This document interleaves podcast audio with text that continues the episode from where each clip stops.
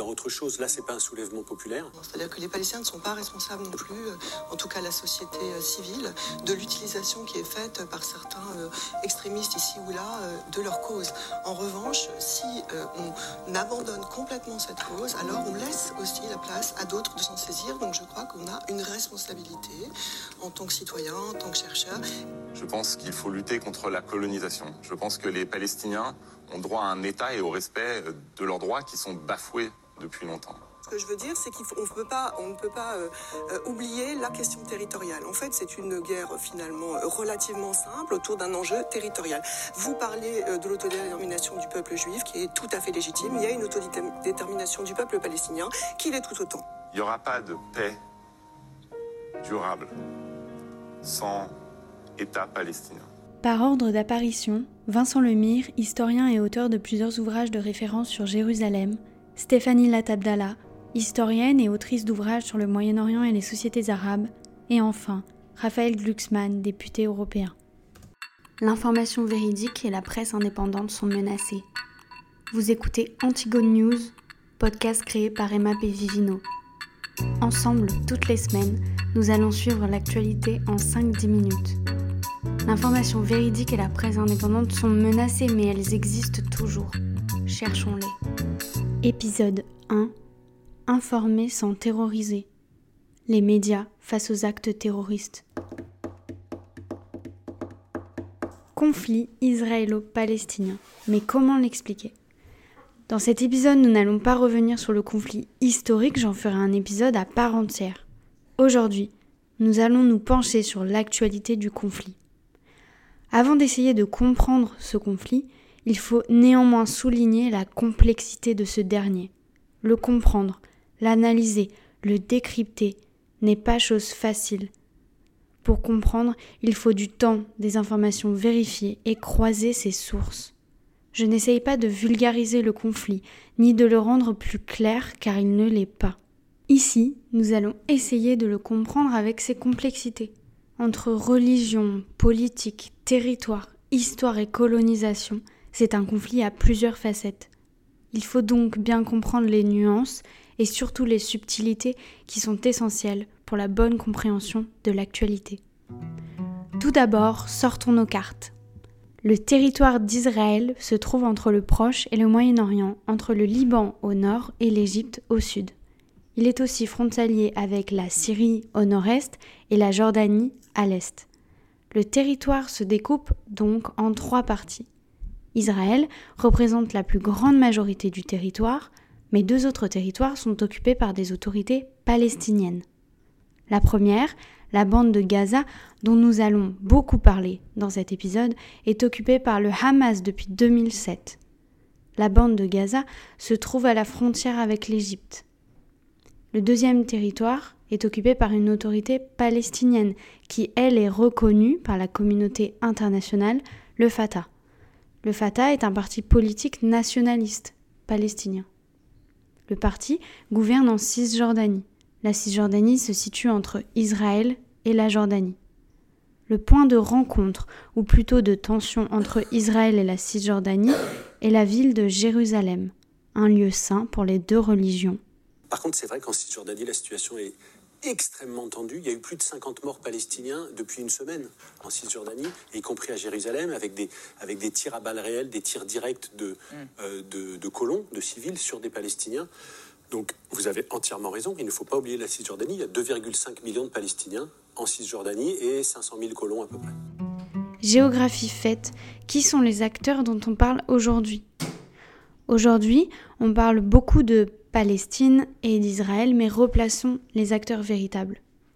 La Palestine n'existe pas en tant que telle aujourd'hui, elle a disparu suite à la colonisation d'Israël dès 1947. Ce sont des organisations qui la représentent. Mais alors qui représente la Palestine? Entre Hamas, Hezbollah, Fatah et frères musulmans, mais de quoi on parle? Tout d'abord, le Hamas, dont on entend beaucoup parler, s'inspire du mouvement des frères musulmans.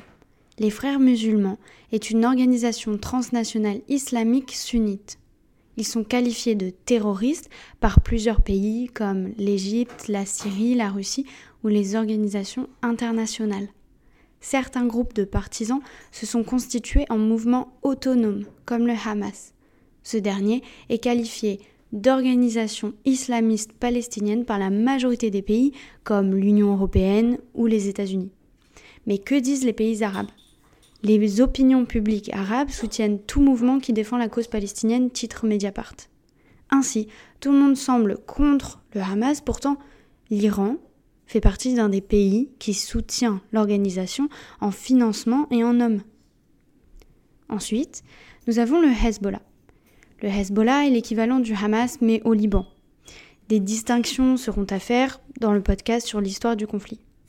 Pour l'instant, le Hezbollah et le Hamas ont la même revendication, se battre contre l'État d'Israël.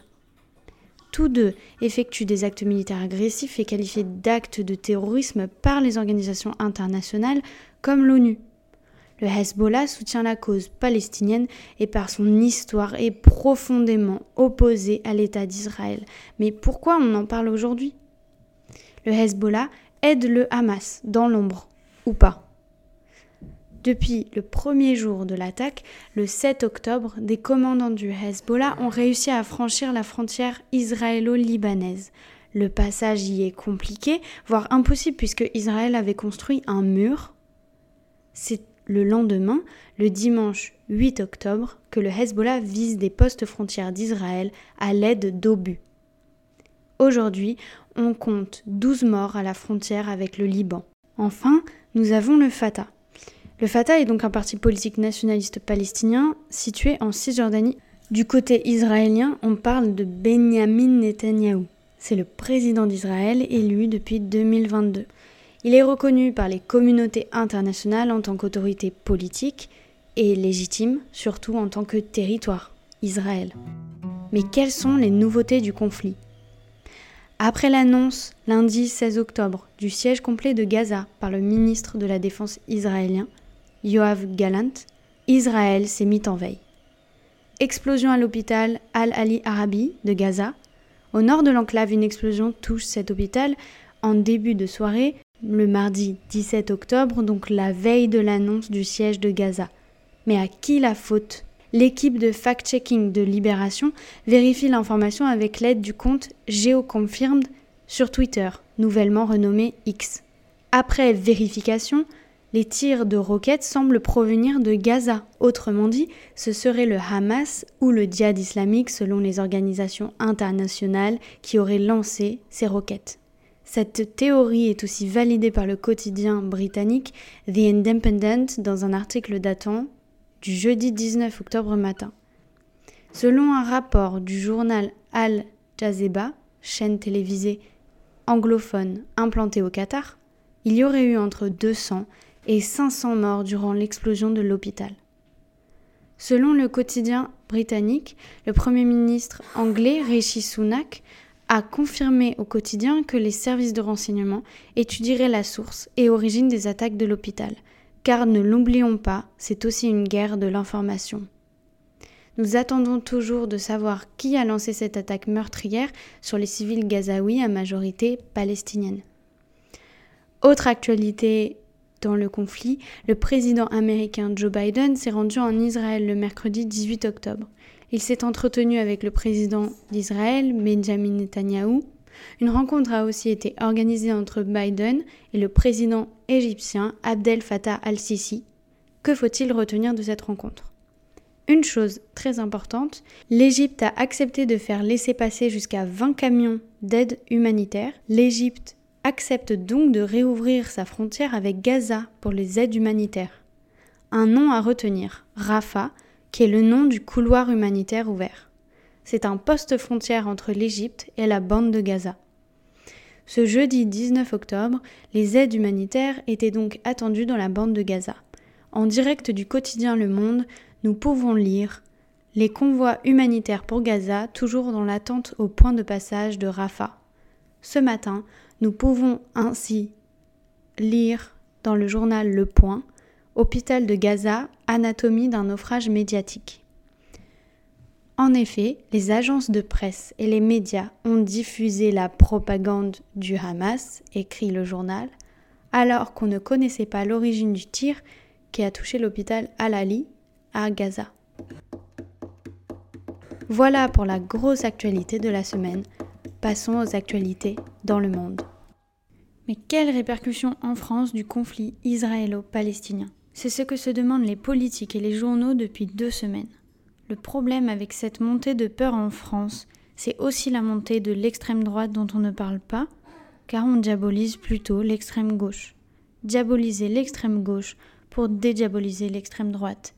Écoutons le ministre de l'Intérieur Gérald Darmanin sur le plateau de BFM TV. J'ai besoin des mesures de fermeté que va me donner le Parlement pour expulser tout étranger qui commet des actes de délinquance quels qu'ils soient, parce qu'on sait qu'ils sont souvent l'antichambre des passages à l'acte. Ainsi que ce témoignage d'une professeure de lettres et d'histoire-géographie suite aux attentats d'Arras, au micro de Nicolas Demorand, à la matinale de France Inter. Et j'évoque aussi les attentats de 2015. Et ça fait 2-3 ans que certains élèves tiquent ne n'osent pas trop parler, mais tic. Mhm. Et ça, moi, c'est des signes que j'ai perçus depuis quelques années là. Et vous continuez à le faire, vous ne vous auto-censurez pas alors pour l'instant, je m'interdis de m'auto-censurer parce que, comme disait une de vos invitées, ce serait leur donner raison, et moi je m'y refuse. Euh, maintenant, je fais attention également. Là, j'ai une classe avec des primo-arrivants qui euh, arrivent notamment d'Afrique, etc., et qui ont une confession musulmane. Et il y a des petites choses qui me font dire euh, là, attention, Hélène, mhm. méfie-toi, prends les choses avec, avec, à mettre les formes. Voilà, c'est ce mhm. que ça nous oblige à faire. Des imams dans toute la France, à la suite des actes terroristes du Hamas, mais aussi d'Arras, ont organisé des réunions pour prôner les dimensions de paix dans l'islam. Cela paraît évident et c'est grave de devoir le rappeler. Il n'y a aucun lien entre le terrorisme et l'islam. Une montée de l'extrême droite est à l'œuvre, ce que rappellent les journalistes Usul et Lumi dans la nouvelle émission de Blast, Rhinocéros. Bonjour, bonjour, bienvenue dans Rhinocéros. C'est une nouvelle émission pour Blast. Ce sera tous les dimanches. Et euh, vous l'avez peut-être compris avec les petits extraits avant, puis avec le générique. C'est une émission qui va parler de médias. Mais là, on va regarder du Hanouna, du Pascal Pro, euh, du Léa Salamé. Ça va être une autre ambiance. Donc non seulement on va regarder leur programme de facho, mais en plus il faudra lire leurs journaux de facho. Et pas que de facho, mais oui surtout de facho, parce qu'on va pas se mentir, hein. là on n'a plus le choix, on peut pas faire comme si on n'était pas en train d'assister à une transformation profonde du paysage médiatique. D'où le titre Rhinocéros. Et voilà, astucieux.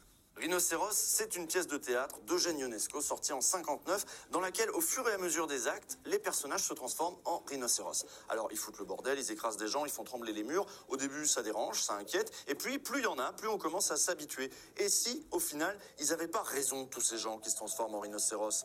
Et puis, bon, bah, à la fin de la pièce, ils sont plus très nombreux à résister à l'envie de devenir aussi des rhinocéros, hein, comme les autres, rejoindre le troupeau et accompagner ce bouleversement du monde plutôt que résister et donc prendre le risque d'être eux-mêmes piétinés. Bon, vous avez compris la métaphore, hein C'est qui les rhinocéros aujourd'hui? C'est les fachos Bah oui, mais pas que. Parce que finalement, c'est qui qui brutalise notre système social, notre société, nos institutions? Bah c'est aussi LR et les macronistes. Tournons-nous vers l'Europe maintenant. Le week-end dernier ont eu lieu les élections législatives en Pologne. Deux partis majeurs s'affrontent. Le PiS, au pouvoir depuis 2015, représenté par Andrzej Duda. En face, le PO, plateforme civique représentée depuis 2021 par Donald Tusk, ancien président du Conseil européen, qui est un parti de centre droit. En Pologne, l'équivalent de l'Assemblée nationale en France, la Diète, a élu ses 460 députés. Le parti au pouvoir a remporté 211 places face à 248 remportées par l'opposition. Ces 248 places ne suffisent pourtant pas à voter certaines lois qui nécessitent 3 cinquièmes des sièges à la Diète. Le Sénat a lui aussi réélu ses 100 sénateurs. 63 ont été gagnés par l'opposition et 29 par le parti au pouvoir, le PIS. Autrement dit, nous assistons à une situation de cohabitation entre le pouvoir exécutif d'extrême droite et le pouvoir législatif remporté dimanche par l'opposition de centre droit. Cette élection va remettre en cause la politique polonaise, puisque l'opposition a obtenu la majorité législative, donc c'est une opportunité notamment pour l'Union européenne de prôner la démocratie, le droit à l'avortement, en danger en Pologne, donc c'est une bonne nouvelle. Le 15 octobre ont eu lieu les élections présidentielles en Équateur. L'ancien président équatorien Guillermo Lasso, président depuis 2021, a été remplacé par Daniel Noboa, le plus jeune président de l'Équateur, qui a été élu pour reconstruire le pays. Il faut savoir en Équateur que le mécanisme de la muerte cruzada, mort croisée, permet au président de dissoudre l'Assemblée nationale. Cet item est très important puisque ça permet de convoquer sous trois mois de nouvelles élections et de gouverner entre-temps par décret. En juin 2023, l'ancien président Guillermo Lasso avait appliqué cette mesure, qui donc créait une situation de forte incertitude politique dans le pays, qui a donc été résolue par l'élection du nouveau candidat. Ce week-end, en Argentine, ont lieu les élections présidentielles. Ce dimanche 22 octobre 2023, soit demain, l'actuel président Alberto Fernandez, élu en 2019, remettra sa place aux élections. Mais comment on vote en Argentine? Le droit de vote s'acquiert à 16 ans, le vote est obligatoire entre 18 et 70 ans, à quelques exceptions près, maladie, éloignement physique. Autrement dit, l'abstention est sanctionnée par une amende et par l'interdiction d'occuper des fonctions ou des emplois publics pendant trois ans. Le dimanche 11 août, les PASSO, ou les primaires ouvertes simultanées et obligatoires, se sont déroulés en Argentine. Ceux et celles obtenant le plus de suffrages en interne étaient élus candidats pour le premier tour. Javier Milei, un nom à retenir. Il est arrivé largement en tête des primaires pour la présidentielle, dimanche en Argentine, reléguant aux deuxième et troisième places les candidats traditionnels de droite et de gauche ancien polémiste télé, anarcho-capitaliste, pro-dollarisation, climato-sceptique, favorable à la vente d'organes et anti-IVG. Il est aussi appelé Mini-Trump par The New York Times. Proche de l'ancien président américain ainsi que de Bolsonaro, il reste difficile à placer sur l'échiquier politique par les journaux, mais il s'accorde à le placer à droite, voire à l'ultra-droite. Qui sont les trois principaux candidats? En opposition à Javier Milei se place Sergio Massa, actuel ministre de l'économie, mais il est aussi nommé ministre de l'inflation. Pourquoi? Parce que sous son mandat actuel, le peso, monnaie argentine, a chuté de sa valeur pour atteindre aujourd'hui l'équivalent de 810 pesos pour un dollar. Dernier nom à retenir, c'est celui de l'ex-ministre de la Sécurité, Patricia Bullrich, ou la main de fer. Militante d'extrême gauche proche de la guérilla des Montoneros dans les années 70, elle est aujourd'hui chef de file de l'aile dure de la coalition d'opposition de centre droit. Mais pourquoi l'actuel président ne se représente-t-il pas? Alberto Fernandez n'a pas su maîtriser l'inflation qui a grimpé jusqu'à atteindre aujourd'hui 123%. C'était Antigone News par Emma Bevivino pour suivre l'actualité, suivez-moi sur Instagram antigone.news.